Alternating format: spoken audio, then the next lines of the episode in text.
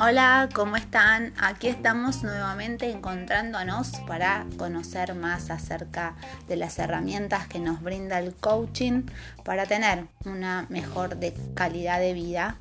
Y hoy vamos a estar metiéndonos un poquito ya en lo que son las variables que intervienen en toda comunicación para que, bueno, para conocerlas, para saber en qué medida las utilizamos, utilizamos estos recursos para tener mejor comunicación con un otro, mismo con nosotros mismos, ¿no? Eh, esto que en realidad eh, puede parecer que la comunicación se establece solamente con un otro externo, bueno, también existe eh, en realidad en forma interna con uno mismo y qué importante también es considerarlo, considerarlo para en realidad tener una mejor conexión con uno, con su ser, con el ser que todos somos. Y en la medida que podamos conectarnos con nosotros mismos también vamos a estar en una mejor disposición como para poder hablar con el otro.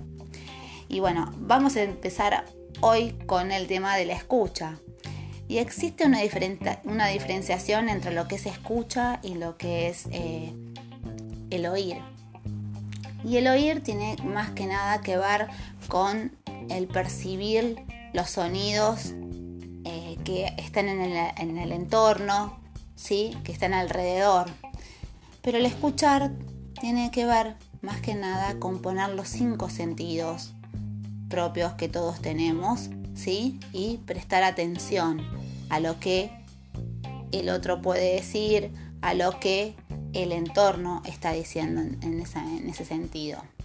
Entonces, especificando más eh, acerca de lo que es la escucha, ¿qué quiero contarles? Que en ella hay tres variables que es importante considerar.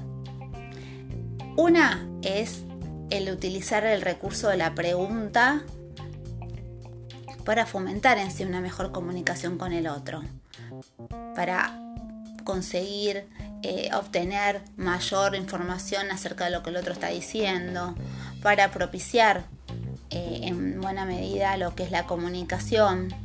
Por otro lado, otro recurso también que es importante que esté presente y que uno la pueda utilizar es el del parafrasear, ¿no? Eh, en ese sentido, el parafraseo es un recurso muy rico para también demostrarle al otro que uno lo está escuchando, como una demostración de que eh, uno está interesado en lo que el otro está diciendo y una muestra de respeto.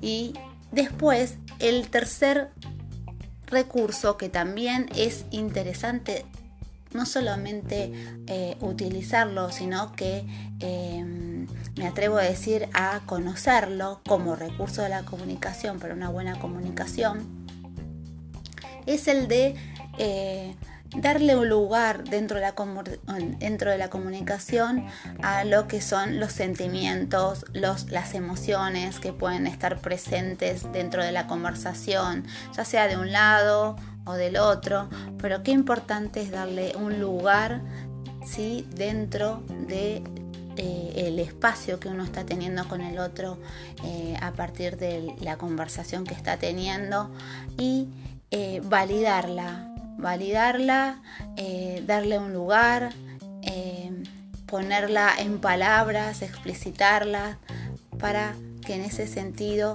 ella sea reconocida, no solamente por uno, ¿sí? sino que también sea reconocida de parte del otro y a partir de allí seguir construyendo una comunicación más genuina.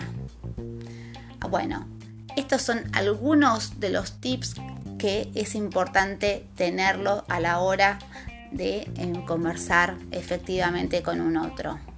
¿Y vos ¿Cómo te sentís con esto? ¿Los tenés, los reconoces, los utilizás? ¿En qué medida? Bueno, te dejo esa, esa preguntita como para que reflexiones y mires en tu interior y en ese sentido, bueno, agendes, cheques eh, y veas a ver en qué podés en realidad mejorar o implementar. Bueno, te dejo un gran saludo.